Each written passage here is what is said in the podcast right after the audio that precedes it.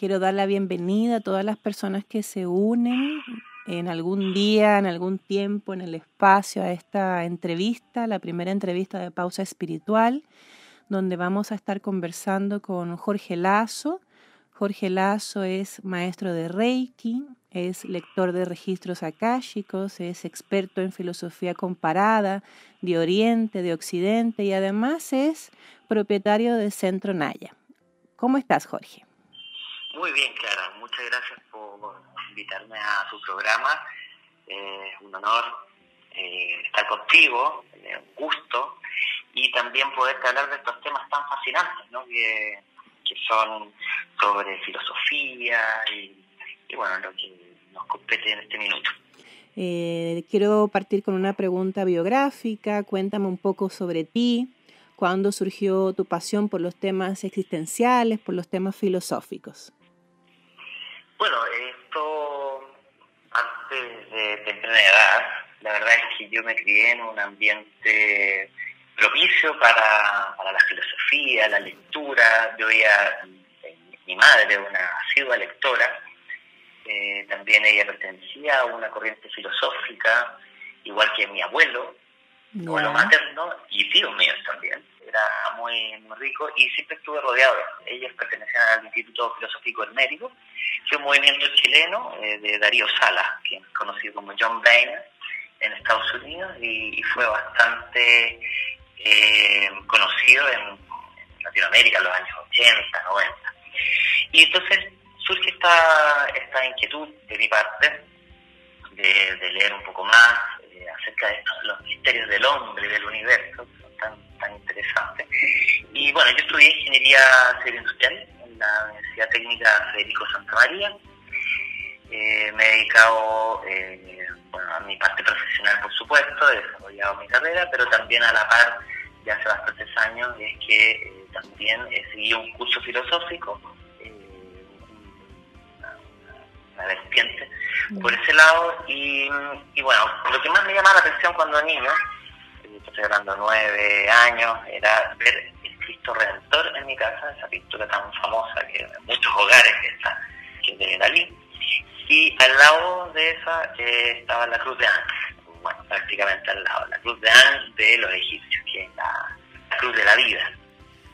Entonces decía, bueno, una muestra tal vez un sufrimiento y la otra muestra algo un poco más esperanzador a los ojos de un niño. Entonces desde ahí empieza la comparación de, lo que es, lo mismo, tal vez el símbolo es muy, muy similar, los dos son una cruz, pero que representan pensares o culturas distintas.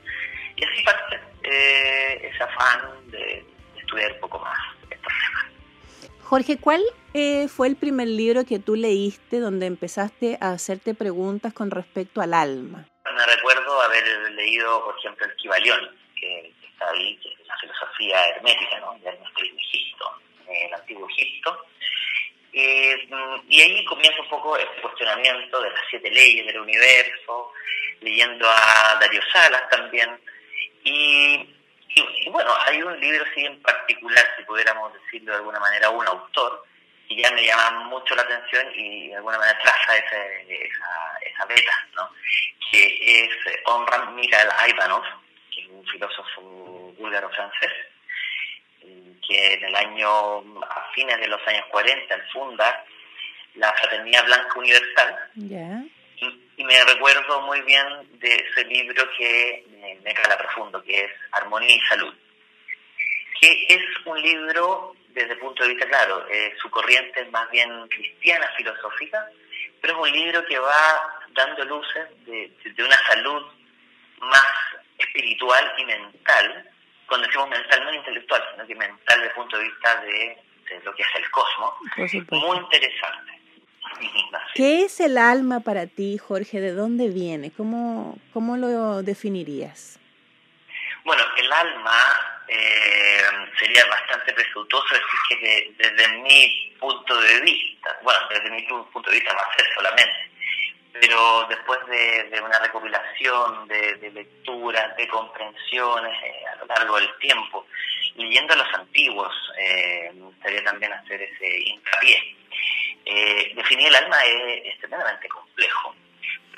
estos acercamientos que eh, dan luces de, que el alma es una suerte de gota ¿cierto? en el océano y que es parte de un todo representa en sí esa, esa totalidad, ese Deus, ese, esa anima mundi, ¿no? que es el, alma universal, el alma que anima, y que nosotros seríamos pequeñas representaciones de, esa alma grande. ¿no? Y, es una parte, por supuesto, incorpórea, una parte que trascendental, en el sentido de que eh, es inmortal. Y que de alguna manera también tiene una característica de que transmigra. No sé, ahí vamos a lo mejor, eh, acorde a, lo que es la, la, entrevista, ahondar un poco en esos términos. Pero, pero es esta, esta parte del ser humano, que también la tienen las plantas, en los animales, en sus distintas expresiones, los minerales. Pero yéndonos a la parte humana, el alma es esa, tendría un origen divino. Eso es. Más allá de lo que podría ser una explicación científico-médica, podríamos decirlo, ¿no? Sí, claro que sí, porque es bastante complejo verlo desde el punto de vista de, la tecnología, que todavía no alcanzamos a identificar armas, a pesar armas, a pesar de que hay alguna, eh, algunas eh, como inquietudes o, formas de medirla, pero, pero el alma es algo invisible a los humanos. Jorge, y hablar del alma implica aceptar eh, la reencarnación. ¿Por qué reencarnar? Me pregunto. Mira, la, reencarnación es un tema fascinante para dar explicación, cierto?, a, este origen del alma, eh, en donde, como lo dice el nombre, se vuelve a la carne, se vuelve a lo corpóreo. Yo pienso que, bueno, como es una teoría, ¿no? La, tiene una teoría de reencarnación que se ha seguido a lo largo de, la historia de la humanidad por distintas corrientes filosóficas, culturales, que eh, también a la vez tienen variantes, pero tienen una médula espinal o una columna vertebral que, que la hace ser más sólida. ¿no? Es una teoría. ¿Por qué te digo esto? Porque también eh, el alma, para poder entenderla de una mejor manera, nosotros tenemos que asignar de que necesita el alma un, vehículo para poder desarrollar, desarrollarse y continuar la evolución. Entonces la teoría de la reencarnación, eh, que abrazada por muchas de las culturas, llega a ser de alguna manera, hablar de una vida es insuficiente desde el punto de vista de la justicia, si lo pudiésemos hablar en esos términos. Porque estaríamos evaluando esa alma le tocó vivir solo esta experiencia, estos 80 años, y, bueno, ¿por qué no le tocó otra cosa? Entonces ahí se abre una serie de, algunas eh, teorías, ¿no es cierto?, dentro de esta gran teoría que es la que deberíamos tener distintas experiencias para darle curso al equilibrio del universo y también hacer caso a una gran ley que es la ley del karma, que es de la causa y efecto que nosotros no necesariamente tendríamos que tener una causa y un efecto en esta misma vida. Entonces ahí se abre el abanico, hablar de karma colectivos, ¿por qué estamos con tales personas? ¿Por qué no con otras personas? Porque terminan ciclos. Porque también eh, nosotros estamos eh, determinados a, realizar ciertas cosas. Entonces, ¿por qué tenemos ciertas emociones? Todo eso se explica en un karma mucho más amplio que supera esta vida. Y como te decía, la ley de los ciclos también es importante y entender de que el ser humano, ¿por qué estaría exento de pasar por esta ley de ciclos? Ya que todo lo demás en la naturaleza tiene ciclos. El día, la noche. Luego de la noche comienza el día. Y así, en las estaciones del año también. Entonces el ser humano también pertenece a la ley de la naturaleza, por tanto, esta teoría de reencarnación también eh, incluye eso. ¿Por qué no recordamos, Jorge, nuestras vidas anteriores? Bueno, esa es una muy buena pregunta que se han hecho muchos filósofos, muchas culturas, eh, de, por qué, bueno, no, no, venimos a esta tierra y recordamos las, voy a decir un, nombre al azar, nuestras 35 vidas anteriores, eh, y, la explicación se funda en que nuestra psiquis, ¿no? que es eh, el alma humana, eh, debería estar también dispuesta a recibir nuevamente una nueva enseñanza, debería estar abierta a experimentar esta experiencia humana renovada. Entonces, eh, los desórdenes psíquicos que pudieran desatarse eh, al recordar toda la vida, imagínate que tú, Clara, fuiste hombre eh, hace 250 años y estuviste en una condición de esclavitud, por ejemplo, sería tremendamente perjudicial o de alguna manera muy fuerte desde el punto de vista psíquico, está recordando cada una de ellas o remontando a 2000 años eh, con otras condiciones eh, sociales, de contexto histórico. Entonces, el alma necesita renovarse en ese sentido y por eso que a lo mejor sería prudente estar con este vaso medio vacío también para poder experimentar desde el nuevo conocimiento que aquí eh, cito a Platón, que nosotros no venimos a aprender, sino que venimos a recordar. Entonces, en esta captar de nuevo conocimiento, en verdad lo que estamos haciendo es recepcionar toda esta manantial de conocimiento universal, pero que necesitamos aplicarlo según el contexto que nos toca vivir en este minuto. Y a lo largo de nuestra historia, ¿qué pensadores tocaron el tema del alma y por qué crees tú que esos pensadores destacaron en su época? Bueno, fueron muchos, como yo te digo. El, tema de la reencarnación acá es muy importante. La gran mayoría de las civilizaciones lo acogían. ¿Por qué? Porque había una necesidad, por supuesto, del ser humano y que siempre ha estado latente de eh, permanencia, de estar en el universo, de, de, no. De, el, el, principio, el fin, esto nos perturba nos perturba porque, por supuesto, llegó el fin y después no quedó nada. Entonces, necesitamos darle una explicación. Pero también, por otro lado, hay eh, toda una corriente ¿no de los grandes misterios, de los pequeños misterios que se estudiaban en las escuelas filosóficas, donde también eh, se hacían hincapié a, a, qué pasaba con el alma. Hay que entender, eh, lo, lo primero es que hay que observar de que nosotros somos una una dualidad. ¿Y qué quiere decir que seamos una dualidad? Que nosotros estamos compuestos de dos partes, una que es mortal y la otra que es inmortal. La mortal, por supuesto, lo que vemos, el cuerpo, la forma, ¿no? El rupa, que hablaba, que se dice en, en sánscrito los, filósofos hindúes antiguos. Y la otra parte que es el arupa, la, la no forma, esta parte incorpórea, el alma. Entonces, eh, hubo muchos filósofos, por supuesto, que atendieron a, a, esto, a, estas preguntas, pero podría citarte, ¿no es cierto?, eh, a, dos corrientes que, que, son bastante cercanas a nosotros porque son de Occidente. Y cuando yo te hablo de Occidente, por supuesto que vamos a incluir toda la parte de Grecia, Roma, y de ahí en hacia adelante, el Renacimiento, y los filósofos también contemporáneos que lo tomaron, pero también Oriente tomó esta, esta misma cultura. Entonces ahí es donde viene el misterio. ¿Por qué todos tenían el mismo conocimiento? ¿De dónde viene? ¿Por qué la OCE, por ejemplo, hablaba, casi las mismas cosas que eh, los filósofos griegos, los socráticos, por ejemplo, estando en latitudes distintas? Pero quedándome con, con lo, que tú estás preguntando, podríamos citar al gran Pitágoras, por ejemplo. Pitágoras lo conocemos desde el punto de vista más matemático, ¿no cierto?, científico. Pero Pitágoras fue un iniciado en estos grandes misterios. Él estuvo en India, estuvo en, Egipto con los grandes maestros en escuelas de misterios y él, perdón, él nos habla de que el alma tiene una posibilidad de alcanzar su perfección, tiene una posibilidad de estar eh, en lo eterno, ¿no es cierto?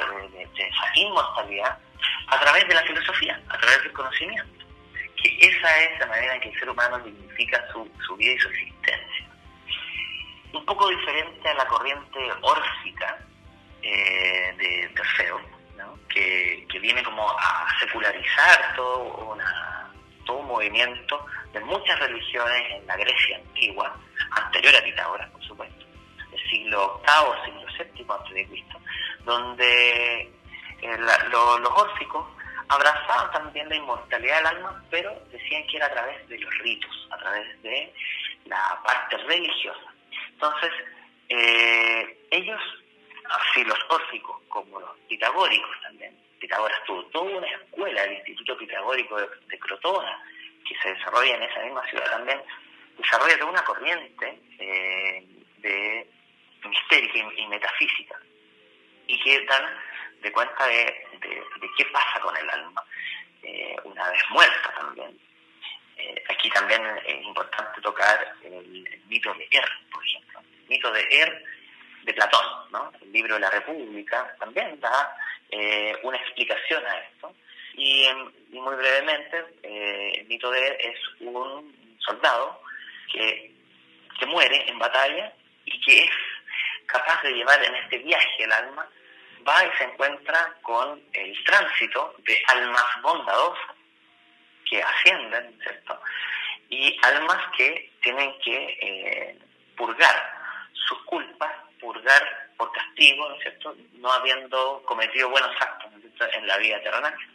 Y él eh, presencia todo esto, y en el momento de volver hacia las estrellas, porque las almas de alguna manera se encuentran con el universo, con el todo, eh, antes de eso tienen que beber las aguas de un río, el río Leteo.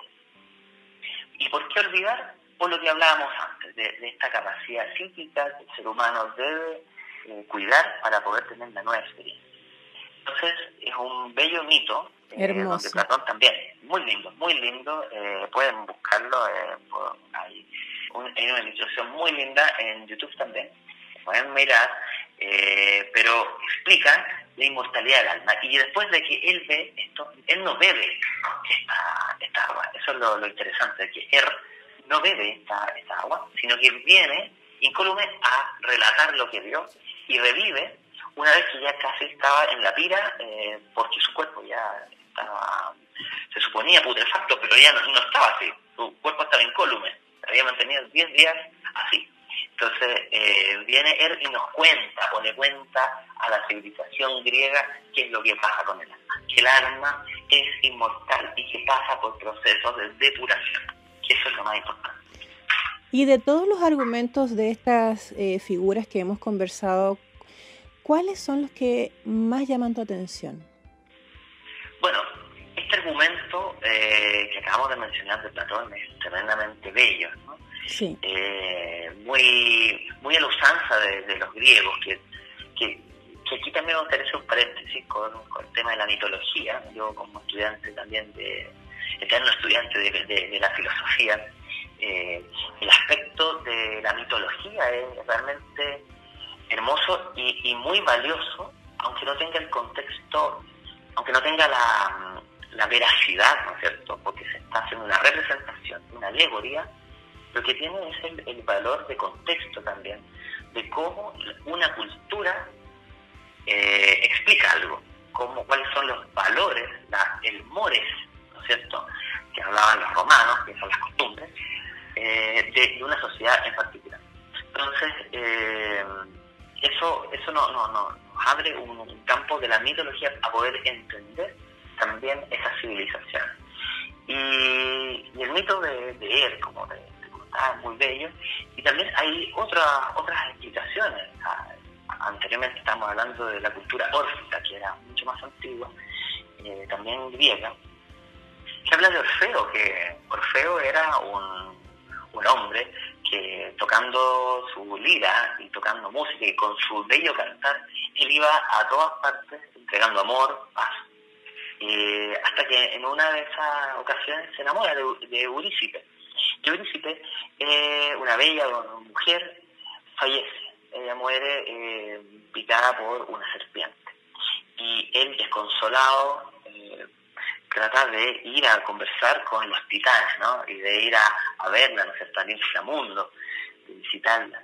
Y, y, él se reencuentra con su amor y eso le inyecta de energía, inyecta de una fuerza, ¿cierto?, que había perdido, eh, y vuelve a la, a la tierra, Orfeo, a relatarnos también la inmortalidad del alma. Te fijas que hay similitud, ¿no es cierto?, entre el mito de Er y el mito de Orfeo para explicar lo mismo, la continuidad del alma.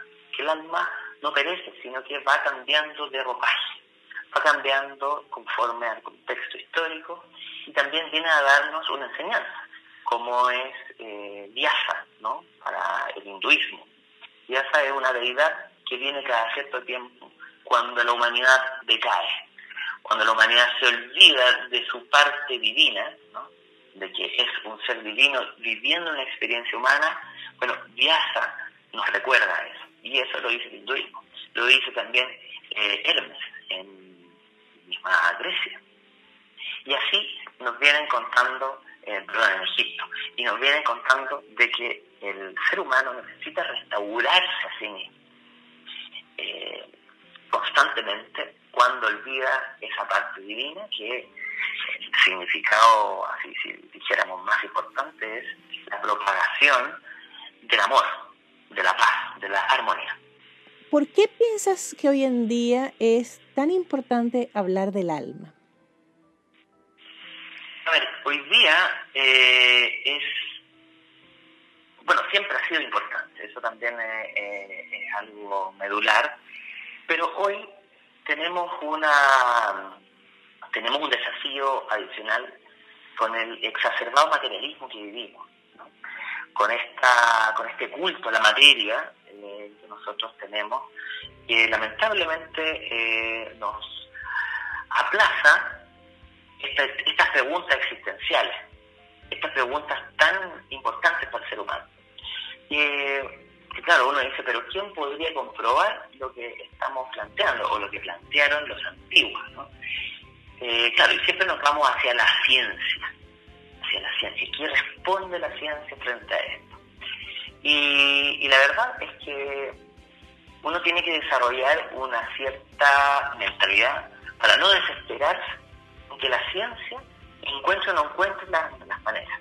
Y ese es el desafío del ser humano, porque nosotros hacemos más caso a lo que ven nuestros ojos físicos y todos nuestros sentidos, y no a esos designios del alma, a, esos raptos teofánicos, como menciona Plotino, ¿no? un antiguo eh, filósofo neoplatónico de la época de Alejandría, siglo II después de Cristo, en que nosotros tenemos constataciones por eh, esta búsqueda de la verdad que no son inmediatas, son posteriores. A lo mejor yo leí un libro la semana pasada o el mes anterior, pero luego logro algo distinto, algo que se me despertó.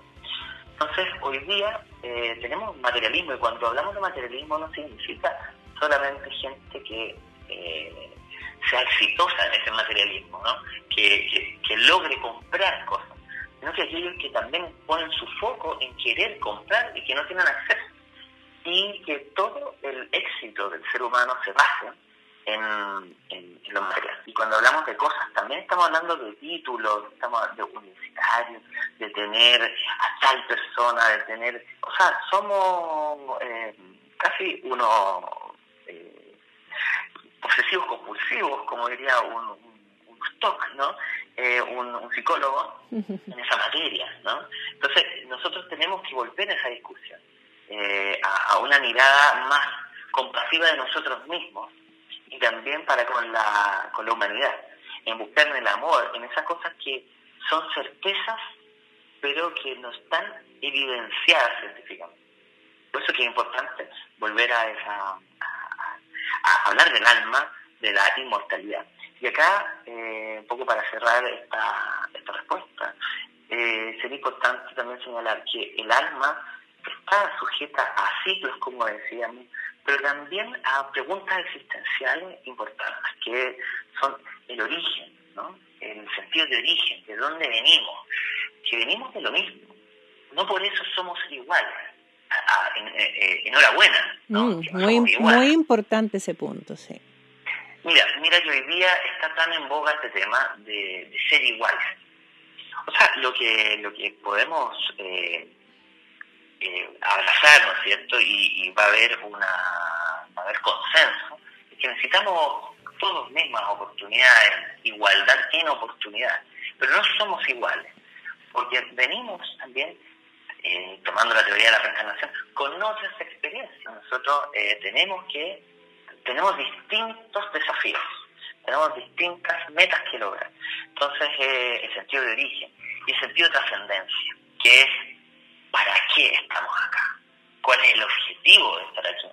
Y el objetivo es la evolución, el objetivo es que nuestra alma también, no solo en el sentido del ego, que vaya creciendo, ¿no? Y que vaya evolucionando en nuestra propia alma. Si nosotros evolucionamos, también ayudamos al proceso evolutivo en general, no solo de los humanos, sino que de toda la cadena, como decía Madame Blavatsky, una filósofa rusa en el siglo XIX, que nosotros somos parte de esa cadena evolutiva. Tenemos una responsabilidad en ella. Entonces los animales, plantas, minerales, también a su ritmo van a evolucionar. ¿Existe una discusión contemporánea acerca de estos temas que estamos conversando? ¿Qué nombres tú destacarías y por qué?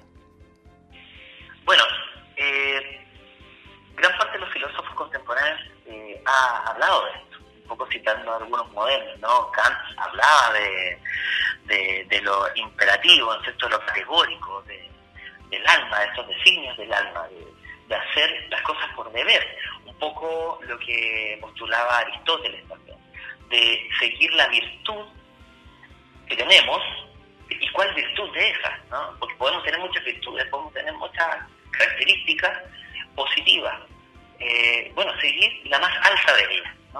Y esa nos va a llegar a, a la felicidad, a ese camino tan ansiado por la humanidad, porque todo lo que hacemos nosotros en nuestro entendimiento hace llegar a esa felicidad, sino para qué discutiríamos todas esas cosas. Y, la, claro, y la felicidad de alguna manera también la encontramos al tener cierta tranquilidad, cierta paz de trascendencia, de que nosotros estamos en esta en esto por algo, ¿no? Y bueno, hay corrientes ya científicas, por supuesto, que también se han sumado a esto. Y podemos citar dentro de las que se van apegando un poco más hacia esta parte de la psique griega, ¿no? que era la, mente, alma, eh, el manas, como se menciona en sánscrito, los filósofos hindú. Y hay una corriente que, explora eh, Carl Gustav Jung, ¿no es cierto?, psiquiatra suizo, que fue discípulo de, de eh, Sigmund Freud. Autor del libro rojo. Exactamente, sí. Y, él habla de, él incorpora esta parte de, del inconsciente, ¿no es cierto? Que es mucho más profundo que el subconsciente. Para entender eh, nuestro cerebro reptiliano, para entender eh, por qué nuestro apego al deseo eh, de conseguir placer y nuestra nuestro rechazo hacia lo, lo, que nos duele, lo que nos provoca sufrimiento eh, esas cosas que están intrínsecas y muy profundas, eh, las aborda también a través de los sueños. Eh, Jung habla de la simbología, ¿no es cierto?, que, que es codificada, ¿no es cierto?, cierta información y que es expresada en los sueños, en esta parte también tan misteriosa que son los sueños, tan fascinantes. Que, que, son, ¿Qué son los sueños? Eh, es un viaje hacia dónde, no sabemos, eh, pero que sería eh, también una forma de morir también, como habían, el mismo también decía yo. Y después fue evolucionando, ¿no? Eh, ha ido evolucionando y si nos vamos también a más contemporáneos, los años 60, con Ian Stevenson, también un eh, investigador estadounidense, que ve sobre los niños que estudian más de 15.000 casos de, niños entre 2 y 7 años, que tienen extraen cierto eh, comportamientos de, eh, y respuestas ante los padres de que ellos habrían vivido días anteriores, que habían participado de guerra. Y uno dice, pero ¿cómo? Si los niños no tenían acceso a esta información, eh, también se estudia la cultura en la cual y el hogar, donde formados esos niños, y, no habían explicaciones lógicas. ¿no? Eh, entonces empieza toda una corriente ahí eh, abrirse a través de la hipnosis de la hipnosis regresiva. Y, así la ciencia va eh, abordando esto y, los más insignes que, nosotros tenemos hoy día es el conocido eh, autor de libros, ¿no es cierto? Y, investigador estadounidense, Brian Weiss, ¿no? Así es. Que, que él analiza todo esto en sus libros, en, muy fascinante, ¿no muchas vidas, muchos maestros, eh, a través del tiempo, donde él relata sus casos clínicos, ¿cierto?, y incorpora la ciencia eh, frente a esto, o sea, de forma estadística, ¿por qué podría pasar? Claramente que no hay respuestas todavía contundentes frente a esto, porque tal vez es cosa, cuestión de que la ciencia avance, ¿cierto? O eh, tendremos que tener esas certezas de los antiguos que no son eh, todavía evidencia. Muchos dirán a estas alturas de, la entrevista que no existen argumentos sólidos para probar que existe el alma, ¿no? ¿Qué dirías tú al respecto? Bueno, eh, eso que cuando, cuando uno se vuelca a estos temas, eh, por supuesto que la racionalidad es parte del ser humano y, la llevamos con nosotros, eh, digámoslo o no. Estamos despiertos eh, y inmediatamente nosotros activamos hábitos, ciertas costumbres, eh, forma de ahorrar energía con lo aprendido, porque si estuviésemos aprendiendo todo de nuevo a cepillarnos bien, estaríamos en eterno aprendizaje sobre cosas elementales y no estaríamos ahorrando energía, que es lo que hace nuestro cerebro. Pero yo creo que cuando nosotros conversamos esto, tiene que haber una oportunidad a nosotros mismos de abrirnos a estos temas, de abrir el corazón, ya que esto no es racional. Aunque la teoría de reencarnación dé una explicación racional, pero tiene que haber una apertura. Tiene que haber necesariamente una apertura hacia los misterios, hacia eso que no tenemos explicación hoy día. Porque también la ciencia ha ido, de alguna manera, actualizando su conocimiento. Entonces, imagínate supeditarnos a la ciencia en un 100%. Sería entregar un cheque en blanco, ¿cierto?, al conocimiento y de no darle cabida a eso que nosotros conocemos como algo intuicional, ¿no es cierto? La clarividencia, eh, el mediumismo, tantas otras eh, ramas ¿no del conocimiento más ocultos que no tienen a lo mejor una base científica, pero que de a poco la van incorporando. Y aquí me gusta citar cuando me preguntan estos temas eh, al gran Alan Kardec, ¿no? Mm. este francés ¿no es cierto? del siglo XIX, que era tremendamente escéptico, tremendamente escéptico, eh, con una visión muy cartesiana, muy científica eh, y en un minuto le invitan a participar de, bueno, de, algunos eh, eventos, ceremonias eh, ¿no? donde se hacen llamados, eh, son sí ciertamente fenoménicas. ¿no? Cuando decimos fenoménicas nos referimos a que casas bailando, mesas a lo mejor elevándose y cosas de fenómenos ¿no? que, se dan a la, a la vista del ser humano. Pero en ese sentido, Alan Kardec después él se convierte, de alguna manera, en el más asiduo lector y estudioso e impulsor de este, este otro mundo, esta otra realidad que existe a través del espiritismo, eh, a través de los fenoménicos, que después se hace otra corriente que es la teosofía, que va sacando un poco esa parte, va dejando de lado el, asunto más fenoménico y se aboca más hacia lo espiritual interno, ¿no? esas constataciones internas.